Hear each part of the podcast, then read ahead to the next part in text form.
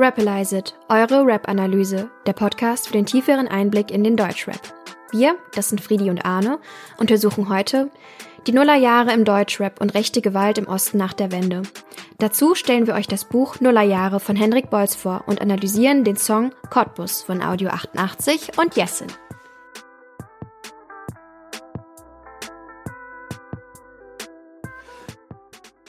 Auch in dieser Folge gibt es am Anfang einen kurzen Disclaimer.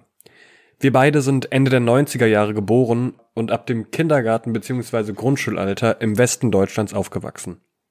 Wir haben also beide nicht die Erfahrungen gemacht und die Zeit auch nicht miterlebt, die in dieser Folge thematisiert wird. Deshalb berufen wir uns auf die Erlebnisse und Erfahrungen der KünstlerInnen, welche die Nachwendejahre in der ehemaligen DDR erlebt haben. Da der Geschichtsunterricht bei einigen von euch bestimmt auch schon ein bisschen her ist und damit das ganze Thema nicht ganz so abstrakt ist, gibt es von Friedi noch einen kurzen historischen Abriss zum Thema Zeit nach der Wende. Die Mauer fiel 1989. Im Fernsehen liefen Bilder von sich umarmenden Menschen unter Freudentränen. Hoffnungsvoll wurde in die gemeinsame Zukunft Deutschlands ohne Grenze geblickt. Lange hielt der Optimismus jedoch nicht an. Der Systemumbruch stieß viele Menschen in Zukunftsängste und Identitätskrisen. Was sich anschloss, waren die sogenannten Baseballschlägerjahre, eine Zeit zwischen Umbruch und Gewalt. Zahlreich wird die sich daraus ergebende Perspektivlosigkeit in Rap-Songs verarbeitet, wie im Song 1990 von Escape, in dem ganz krass schon die eingeschränkten Möglichkeiten durch die eigene Geburt im Osten markiert wird. Entstanden ist der Begriff tatsächlich durch den Autor und Rapper, um den es gleich noch gehen soll, Henrik Bolz, aka Testo von Zugezogen Maskulin. Auf Twitter verlinkte Zeitautor Christian Bangel einen Artikel von Hendrik Bolz, in dem er von seinen Erfahrungen von Gewalt und Rechtsextremismus in den 90ern und 2000ern erzählt. Bangel rief die Menschen auf Twitter auf, ihre Erfahrungen unter dem Hashtag Baseballschlägerjahre zu teilen, was dann auch zuhauf passierte. Wenn ihr Lust habt, mehr zu der Nachwendezeit und rechter Gewalt zu erfahren, empfehle ich euch die Doku-Serie Baseballschlägerjahre vom RBB. Die könnt ihr in der Mediathek kostenlos anschauen und wir verlinken die euch auch wieder in den Show Notes. In seinem Debütroman widmet sich Hendrik Bolz genau diesem Thema. Was prägte die Jugend wirklich nach der Wende? Wir stellen euch zum Einstieg ins Thema kurz sein Buch Nullerjahre. Jugend in blühenden Landschaften vor. Arne, wie waren denn deine Leseerfahrungen bei Nullerjahren? Also zuallererst muss ich gestehen, dass ich das Buch nicht gelesen habe, sondern ähm, es mir als Hörbuch angehört habe was wirklich äh, sehr, sehr intensiv war, da das Hörbuch auch vom Autor Hendrik Bolz selbst gelesen ist. Und ich finde, dass man dadurch wirklich nochmal einen sehr tiefen Einblick in die gesamte Thematik bekommen hat, weil das Buch auch wirklich unfassbar schonungslos mit den ganzen Erfahrungen und Erlebnissen umgeht. Die Geschehnisse werden wirklich sehr, sehr detailliert erzählt, ohne irgendwas auszulassen. Also gerade Erfahrungen mit Gewalt, mit Drogen kommen da immer wieder vor und man bekommt da wirklich einen guten Eindruck von. Ich muss auch sagen, am Anfang fand ich es auch fast schon ein bisschen anstrengend zu hören, weil es immer wieder so Zeitsprünge gibt oder Brüche in der Erzählung. Da gewöhnt man sich aber als Hörer oder als Hörerin recht schnell dran. Ähm, ich könnte mir vorstellen, dass es beim Lesen dann auch nochmal eine ganz andere Erfahrung ist, sich damit auseinanderzusetzen. Aber ich kann an der Stelle wirklich nur jedem ans Herz legen, hört es euch als Hörbuch an oder lest euch das Buch ähm, durch. Ich fand es wirklich wahnsinnig fesselnd und genau, kann da nur eine ganz große Leseempfehlung aussprechen. Da schließe ich mich komplett an. Und die Brüche, die Arne eben schon erwähnt hat, lassen sich auf die Mischung der Genres zurückführen und die Zeitsprünge, die Bolz immer wieder macht. Der Bayerische Rundfunk kategorisiert das Buch meiner Meinung nach ganz gut ein in eine Mischung aus Popliteratur, Coming-of-Age-Geschichte, Memoiren und sozialwissenschaftlicher Recherche. So übt Hendrik Bolz seine persönlichen Erfahrungen sehr gelungen in so einen politischen Kontext ein. Der Inhalt des Buches lässt sich anhand des folgenden Zitats aus Nullerjahre ganz gut einordnen. In Ostdeutschland spielt meine Geschichte und die meiner Vorfahren. Hier hat die DDR mich noch 1988 in Leipzig auf ihrem Sterbebett auf die Welt geworfen, während draußen die montäglichen Friedensgebete in der Nikolaikirche schon stetig mehr Besucher anlockte. Hier bin ich in einer Umbruchsgesellschaft groß geworden, in einer Zeit, die den neuen Bundesländern und den neuen Bürgern und Bürgerinnen einiges abverlangte. Zerrieben im Chaos der kollidierenden Systeme, mit all seinen Verwüstungen und Verwerfungen. Kalte, malende Transformationsprozesse, luftleerer Raum, anomische Zustände, rechte Gewalt, Deindustrialisierung, leerstehende Fabrikhallen, Grasbewuchs auf rostigen Schienen, ausgepackte Ellenbogen, Vereinzelung, soziale Entmischung, Drogenschwämme, Diktaturprägung, Politikverdrossenheit, Resignation, Geburtenknick, Gangsterrap, ausblutende Landstriche, Massenarbeitslosigkeit, Abwertung, Abstieg, Scham, Schuld, Schweigen, Schweigen, Schweigen. Hendrik Bolz beschreibt in seinem Buch sehr detailliert sein Aufwachsen in Stralsund mit allen Zukunftsängsten und Hürden, die der Systemumbruch mit sich brachte und bringt. Die Perspektivlosigkeit spiegelt sich auch im Drogen- und Alkoholkonsum wider und dem stetigen Wunsch nach Betäubung seiner Umwelt vorübergehend zu entfliehen. Auch statistisch weist Bolz in seinem Buch darauf hin, dass das Drogeneinstiegsalter bei Jugendlichen im Osten einfach vier Jahre vor dem im Westen lag. Des Weiteren scheint in Bolls Debütroman Gewalt allgegenwärtig. Lieber Täter als Opfer sein und ja keine Schwäche zeigen. Das verfestigt sich in dem gezeichneten Bild von Männlichkeit, in dem Gefühle immer unterdrückt gehören, um stark zu wirken. Die eigene Sozialisation in rechten Strukturen wird in Nullerjahre auch vor allem durch musikalische Beispiele veranschaulicht. Neben klarrechten Beispielen wie der Band Lanza werden immer wieder die Onkels zitiert. Das finden wir auch oft in Rap-Texten, die sich mit dem Aufwachsen im Osten beschäftigen. So zum Beispiel auch in 1990 findet sich die Line Sterb lieber aufrecht, statt leben auf allen Vieren. Dabei bezieht sich der Rapper Escape auf das Lied von den bösen Onkels Lieber stehen, sterben. Da gibt's eine sehr ähnliche Line. Ähm, eine weitere populäre Anspielung an die Onkels ist das Lied von Tarek KZ und Finch, äh, Onkels Poster, da ist es ja bereits im Titel er erhalten. Kurz vielleicht was zur Band Böse Onkels. Früher galten die Onkels als rechte Band, vor allen Dingen mit Liedern wie Türken raus oder Deutschland den Deutschen. Und heute distanziert sich die Frankfurter Band von ihren damaligen Texten und lehnt Rassismus öffentlich ab. Aber dennoch haben ihre rebellierenden Texte die Jugend in den 90ern natürlich sehr geprägt. Dann eine weitere Begleiterscheinung der Mauer, die auch in ähm, Nullerjahren thematisiert wird, ist, dass es sich nach der Wende nie vollständig bewältigen ließ, Vorurteile gegenüber der anderen Hälfte des Landes irgendwie komplett zu bewältigen. Und diese Frustration über die Stigmatisierung des sogenannten Ossis wird auch in Raptexten verarbeitet. Mutterficker, das der Plattenbau. Halt deine Fresse. Hier sei Hoffnung ein Fremdwort schreiben sie in der Presse. Hier geht die Sonne auf. Das ist der Weg Richtung Glück. Mutterficker, ihr habt den Osten viel zu lang gedrückt. Das ist aus dem Lied Der Osten rollt von Joe Rilla und dieses Zitat fällt ebenfalls in Henrik Boyles Roman Nullerjahre, denn Rap und die Sozialisation im Hip-Hop verfestigte sich bei ihm vor allen Dingen auch durch den Gangster-Rap, in dem auf einmal Sido über das Aufwachsen in Kriminalität und Gewalt in strukturschwachen Räumen rappt.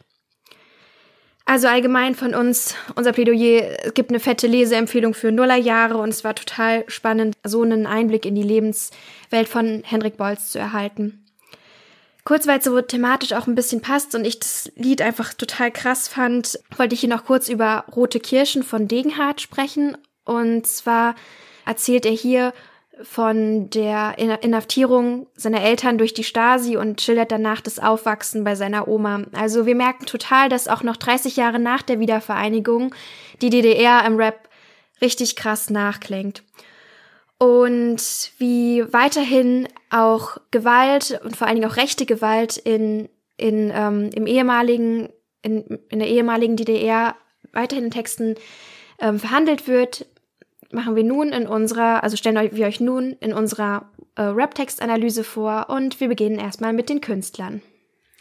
Genau, wenn ihr die beiden ersten Folgen schon gehört habt, wisst ihr ja schon, dass wir immer den oder die Rapper oder Rapperin vor der Analyse vorstellen. Das Lied der heutigen Folge, Cottbus von Audio 88 und Jessin, ist allerdings von einem Rap-Duo, eben von diesen beiden.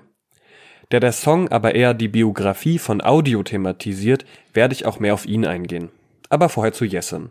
Jessen mit bürgerlichem Namen Jessen Taibi, geboren 1985 in Darmstadt, ging auch dort zur Schule und fing auch an der TU Darmstadt an, Philosophie zu studieren.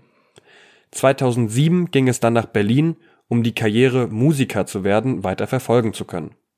In Berlin traf er auf Audio 88 und machte viel Musik mit Musikern wie Murloc Dilemma, Dexter und Talkie Talk. Erst im Jahr 2019 erschien sein Solo-Debütalbum Y und chartete gleich auf Platz 8. Das Album kann ich euch wirklich nur empfehlen und ist definitiv eines meiner Lieblings-Deutschrap-Alben. Und hört euch auf jeden Fall den Song 1985 von der Platte an. Der ist sehr biografisch und es würde sich schon lohnen, allein darüber eine ganze Folge zu machen. Jetzt aber zu Audio 88. Zuallererst zum Namen. Die 88 hat nichts mit dem Nazi-Zahlencode zu tun, sondern steht für Hip-Hop. In einem anderen Interview hat er auch schon mal gesagt, dass es für Heinrich Heine steht. Weiß man also nicht ganz so genau. Bürgerlich heißt er Florian Kerntopf und ist 1983 in Leverkusen geboren, aber Anfang der 90er Jahre nach Cottbus gezogen. Ein Jahr nach dem Anschlag auf das Sonnenblumenhaus in Rostock und den rassistisch motivierten Ausschreitungen in Hoyerswerda. Im Alter von 16 Jahren beginnt er mit Freestyle-Rap und erlebt erste handfeste Auseinandersetzungen, Auseinandersetzungen mit Neonazis. Im Podcast zum Dorfkrug erzählt er beispielsweise, dass man eigentlich immer davon ausgehen konnte, wenn man im Jugendclub oder auf Partys war, dass diese von Faschos und Neonazis gesprengt wurde. Oder dass er auf dem Heimweg nie die Straßenbahn nahm oder Kopfhörer auf hatte, um rechtzeitig vor diesen Schlägertrupps abhauen zu können. Auf diese Erfahrungen gehen wir aber auch nochmal in unsere Analyse ein. Zurück zum Musikalischen. Audio umgibt sich später in Berlin mit ähnlichen Musikern wie Jessen und wurde durch Gastbeiträge bekannt bei Murloc Dilemma, Hiob oder Retrogott. Seine Texte sind meist sehr provozierend und auch sarkastisch. Seine meisten Alben machte er mit Jessin gemeinsam und 2016 chartete das Album Halleluja sogar auf Platz 19. 2021 folgte das Album Todesliste, auf welchem auch der Track der heutigen Folge Cottbus erschien. Und in diesem Jahr ist schon das neue Album Back im Game Volume 1 angekündigt, worauf ich mich schon sehr freue. Das ist Audio 88. Und jetzt zu unserer Rap-Text-Analyse. Wie immer ist diese Analyse natürlich aus der Sicht von uns beiden und es kann natürlich immer sein, dass äh, jemand die Zeilen anders interpretiert oder vielleicht von äh, Audio die Zeilen anders gemeint waren. Deswegen natürlich wie immer, hört euch das Lied an und macht euch auch ein eigenes Bild. Genau, ich fange mal kurz damit an, wie wir das Lied so verstanden haben. Und zwar ähm, haben wir das Ganze so an, als einen Brief an den Osten gesehen. Ähm, das wird auch im Lied selbst markiert durch, ich schreibe an diesem Brief hier seit genau 15 Jahren. Auch schon in der ersten Zeile wird deutlich, dass jemand auch adressiert wird aus einer Perspektive. Die ersten Zeilen lauten nämlich, ich erinnere mich noch immer, zum Beispiel 9. Klasse, auf Enricos neuer Jacke steht grell leuchtend Herrenrasse. KKK und White Power, Lehrerin fand's witzig und die dumme Sau unterrichtete Geschichte. Hier haben wir natürlich erstmal das lyrische Ich, was eingeführt wird, was wir jetzt als Audio 88 selbst gewertet haben, das ja auch seine Biografie ein bisschen widerspiegelt. Dann haben wir die Erwähnung von Enrico. Das sind wir so als abstrakte Verkörperung des rechtsradikalen Ostdeutschen, also keine konkrete Person, sondern eher halt so was stellvertretend für das Problem steht. Und auch schon Symbole ähm, aus dem Rechtsextremismus oder Sprache wird eingeleitet, und zwar durch die Herrenrasse. Ich erkläre das mal kurz. Das ist nämlich ein Schlüsselbegriff seit Ende des 19. Jahrhunderts für den Kolonialismus, Rassismus und Antisemitismus und galt als Rechtfertigung für den Kolonialismus, da die Herrenrasse als übergeordnet galt und deswegen auch eine Rechtfertigung quasi erhalten sollte, sich Gebiete einfach, einfach zu nehmen. Und diese germanische Herrenrasse galt auch als kulturschöpferische Rasse, als einzige und es ging immer nur daran, die, darum, quasi die eigene arische Rasse über andere zu stellen. Und KKK und White Power ist vielleicht ähm, euch auch schon ein Begriff. Also es sind beides, der KKK steht ja für Ku Klux Klan und das ist ähm, so eine ja, Organisation, Geheimorganisation, die den Ursprung in den USA hat, die eben auch rechtsextremes und immer wieder Gewalttaten auf ähm, schwarze Menschen, auf, auf anders aussehende Menschen eben verübt hat. Und White Power ist eben auch ein Begriff eben aus dieser Bubble und gilt so ein bisschen als Antwort auf die Black Power Bewegung. In der Vorstellung des Rappers vorhin habe ich ja schon kurz auf die Gewalterfahrungen Bezug genommen. Die manif manifestieren sich dann auch hier in dem Lied weiter. Mit Erinnere mich ganz deutlich, zum Beispiel 98, Faschos stürmen die Party, meine Nase bleibt das Zeugnis. Genau, da ist eben ganz klar dieser Kontakt mit der rechten Gewalt, indem er es ja auch klar benennt, dass ja Faschos diese Party stürmen und nicht irgendwelche anderen Menschen. Die logische Konsequenz wäre ja dann auch, nachdem einem so Gewalt widerfährt, dass man die Polizei ruft und auch das thematisiert der Song dann weiter mit Freundin ruft die Polizei, aber die hat keine Zeit. Vermutlich waren wieder paar Kollegen mit dabei. Diese Erfahrung mit der Polizei thematisiert auch Hendrik Bolz, auch in seinem Buch Nullerjahre immer wieder. Und da habe ich auch ein ganz äh, passendes Zitat zu aus dem Artikel über die Baseballschlägerjahre, den ja Friedi vorhin schon erwähnt hat. An Interventionen durch die Polizei kann ich mich nicht erinnern. Das klärt euren Streit untereinander. Meiner Erzieher schien allgemeines Prinzip zu sein.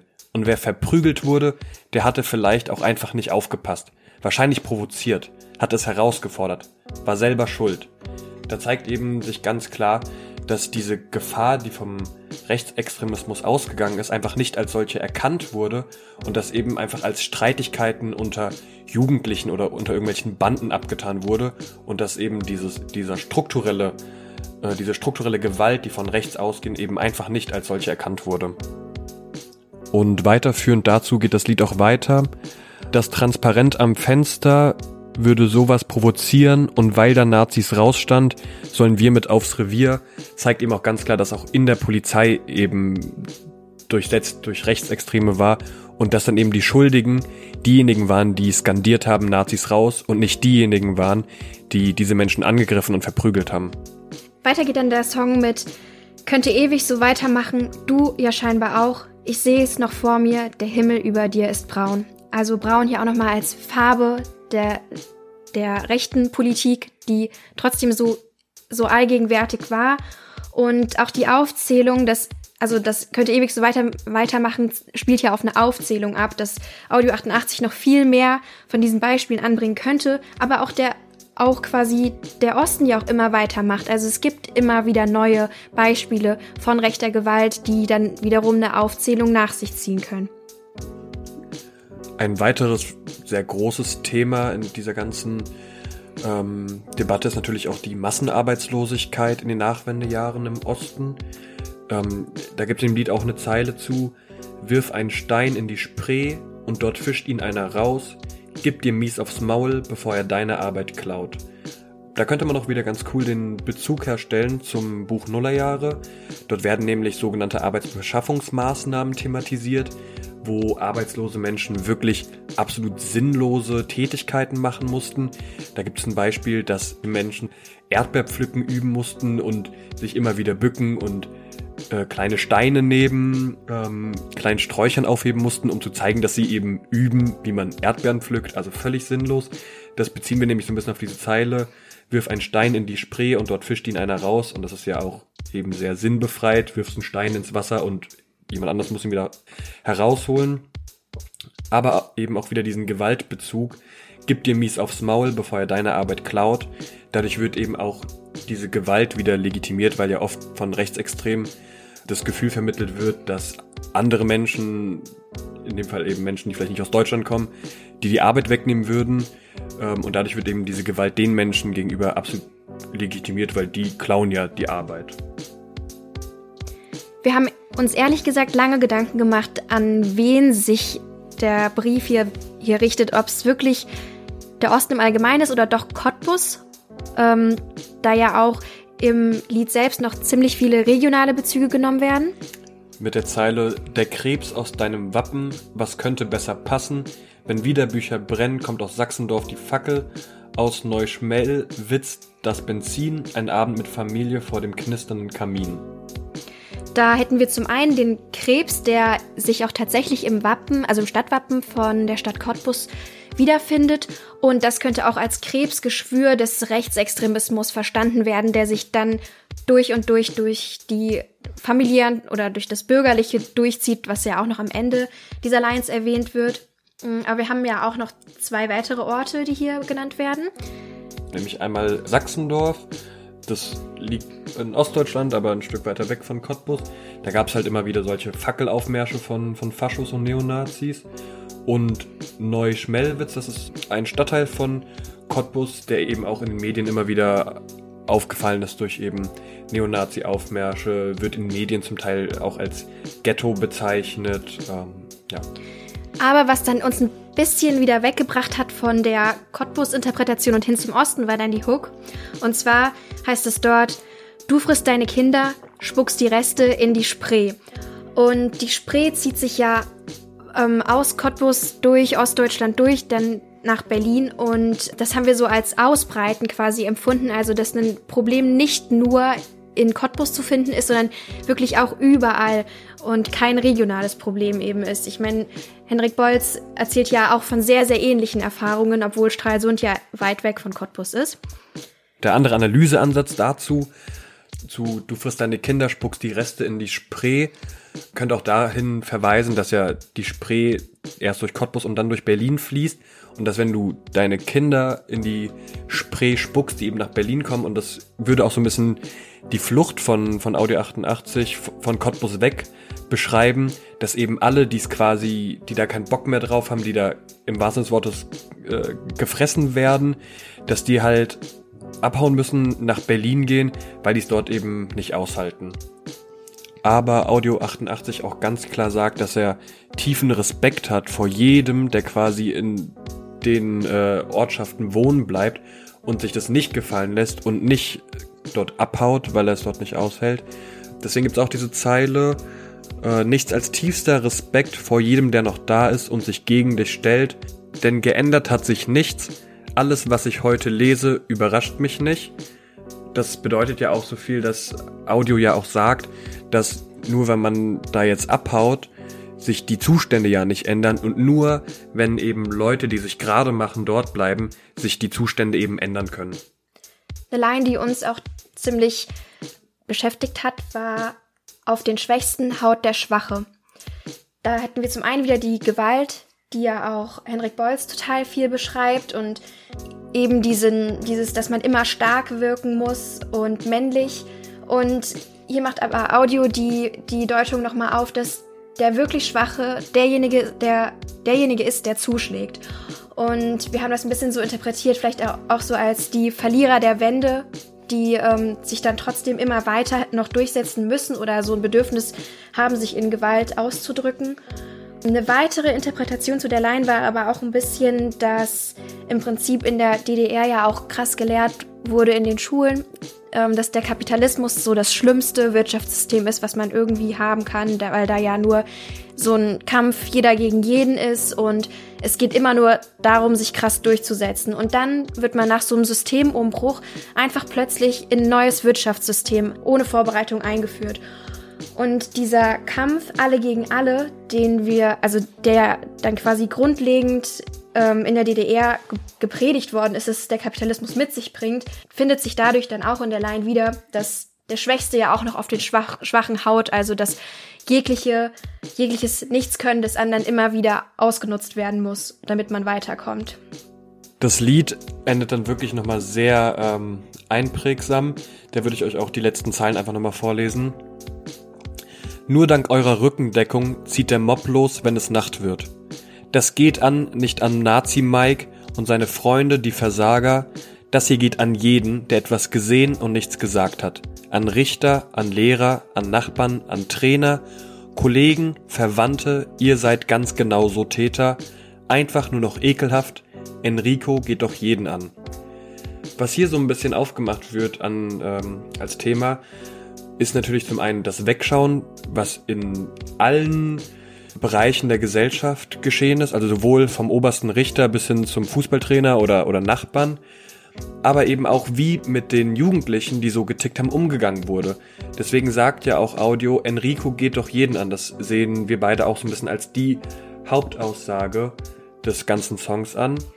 Und was da vielleicht auch ganz interessant zu wissen ist, in den 90er Jahren war es sehr verbreitet in Ostdeutschland mit rechtsextremistischen Jugendlichen, zu arbeiten, nämlich die akzeptierende Jugendarbeit. Ähm, akzeptierende Jugendarbeit bedeutet ungefähr so viel, dass man nah an der Lebenswelt der Jugendlichen arbeitet und die Zustände, in denen diese aufwachsen, in denen diese leben und was sie auch machen, einfach akzeptiert. Und das ist an sich auch ein sehr, eine sehr gute Herangehensweise an die soziale Arbeit, ist aber äußerst problematisch, wenn es eben um Extremismus, gerade um Rechtsextremismus geht, da gerade in den 90er Jahren dann dadurch immer mehr rechtsextreme Jugendliche und tatsächlich auch NPD-Verbände sich dadurch in die Jugendzentren quasi einnisten konnten, die konnten da ihre Strukturen aufbauen, die konnten in den Jugendzentren ihre Flyer drucken, die konnten da ihr Propagandamaterial verteilen. Und deswegen ist man auch ganz schnell wieder davon weggekommen, mit rechtsextremen Jugendlichen eben mit dieser akzeptierenden Jugendarbeit, damit sich dieses Gedankengut eben einfach nicht weiter verbreiten kann. Und deswegen ist es eben umso wichtiger, richtig mit diesen Jugendlichen umzugehen und diese Hauptaussage, Enrico geht doch jeden an, eben besonders wichtig ist. So, das war unsere Rap-Text-Analyse zum Song Cottbus von Audio 88 und Jessin. Und neben dem äh, Lied gibt es natürlich auch immer noch zwei weitere, die wir gerne ansprechen würden und die natürlich auch wieder in die Play and Rapalize Playlist kommen. Und da ist das erste Lied ähm, von zugezogen maskulin und Teil dieses Duos ist eben Testo, halt auch bekannt als Hendrik Bolz, der das Buch Nullerjahre geschrieben hat. Und das Lied ist Plattenbau Ost und ist im Prinzip so die musikalische Version des Buchs Nullerjahre, wo er eben genau diese Jugenderfahrung mit Gewalt, Alkohol und Drogen sehr gut und äh, sehr intensiv auch aufarbeitet. Und deswegen hört euch auch dieses Lied unbedingt an und folgt auch der Playlist. Der weitere Song, den wir kurz anreißen würden, ist Bitterfeld von Gossenboss mit Z. Auch hier wird sein Aufwachsen im Osten, also um genau zu sein in Bitterfeld, beschrieben. Auch das ist nur so von Perspektivlosigkeit und dem Grau, was so allgegenwärtig scheint, total geprägt. Die Line, hier kannst du Träume sterben sehen und wie die Seifenblase platzt, finde ich, ist da ein sehr schönes Beispiel. Auch die Line blühende Landschaft seit dem ersten Tag. Das Chemiewerk glitzert in der Sonne, Smog steigt übers Dach, zeigt auch nochmal, dass es halt mal ein strukturstarker Raum war im Osten und dann erst durch die Wände und durch den Wegzug, der total stark passiert ist, auf einmal grau und hoffnungslos wurde. Und auch dazu hört es euch auf jeden Fall an. Wir packen es euch in die Playlist. Da wir ehrlich gesagt sehr, sehr viele Songs im Vorfeld so besprochen haben, was packen wir in die Folge und was nicht. Es gibt total viele Lieder, die sehr, sehr cool ähm, das Thema Osten so und das Aufwachsen dort thematisieren. Und die findet ihr alle in der Playlist äh, Rap über den Osten. Die hat Gossenboss mit Z erstellt und auch letztens nochmal in seiner Insta-Story geteilt. Wir verlinken euch die Playlist natürlich nochmal wieder in unseren Show Notes und hört auf jeden Fall rein. Es sind sehr, sehr coole Songs drin. Wir wollen am Ende nochmal kurz sagen, warum uns das Thema der Folge so wichtig war. Denn als allgemeines Ziel von dem Buch Nullerjahre, aber auch von den Songs, die wir euch jetzt vorgestellt haben, war ja im Prinzip auch schonungslos und ohne Romantisierung das Aufwachsen, auch die Schwierigkeiten, die diese Zeit oder auch diese Region so mit sich gebracht hatte, einfach mal zu zeigen. Nur so kann ja auch eine Annäherung stattfinden, wenn man auch die Welt von anderen Leuten detaillierter kennt.